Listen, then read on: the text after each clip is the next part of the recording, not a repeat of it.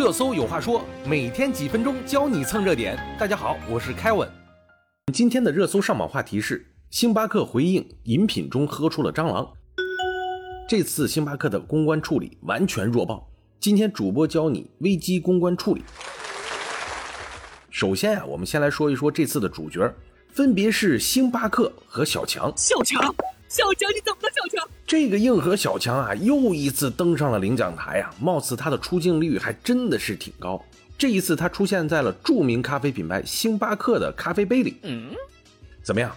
一下子就炸了，就像他不应该出现在五星级酒店是一样的。大众对著名品牌的认知，首先就是卫生、健康、安全。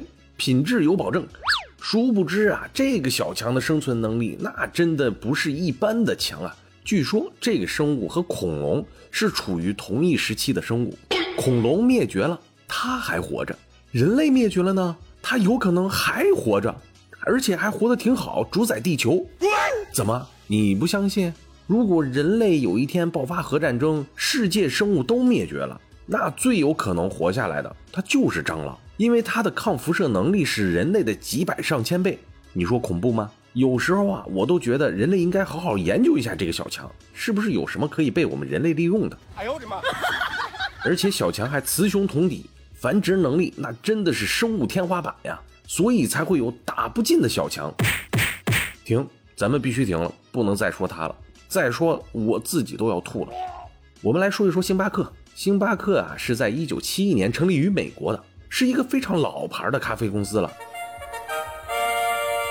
一九九九年进入中国，它最大的特点就是直营。直营顾名思义就是由公司统一管理，制定统一的标准。这样最大的好处就是能够保证出品的咖啡品质啊，它能够统一。这也是为什么星巴克会受到大众喜欢的原因。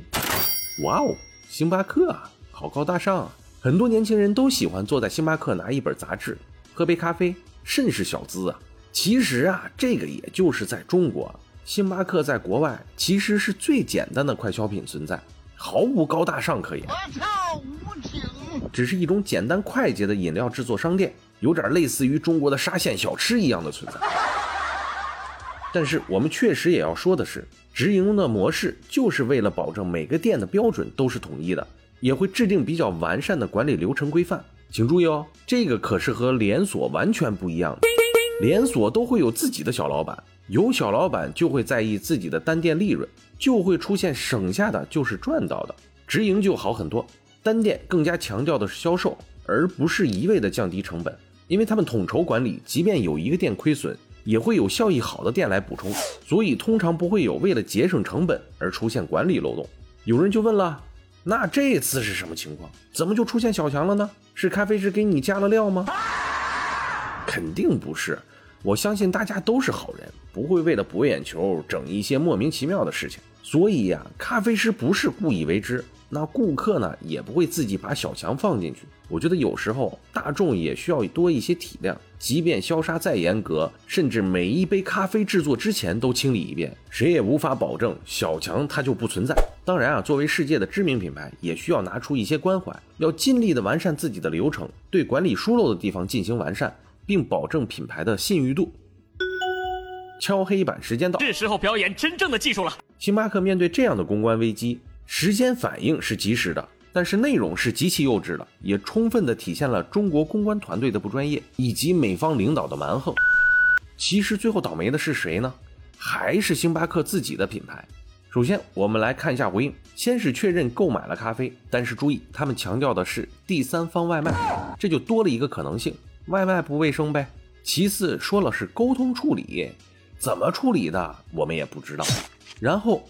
说是看了监控，按流程标准进行制作，消杀记录完整，也找了第三方再去做检查消杀，没有发现问题。这种回应，我只能说低级至极，完全不了解中国人待人接物和对公关事件的包容。这份声明很明显就是那种留学国外回来，拿着高薪天天说着故事，说话半中半英的公关团队搞出来的声音。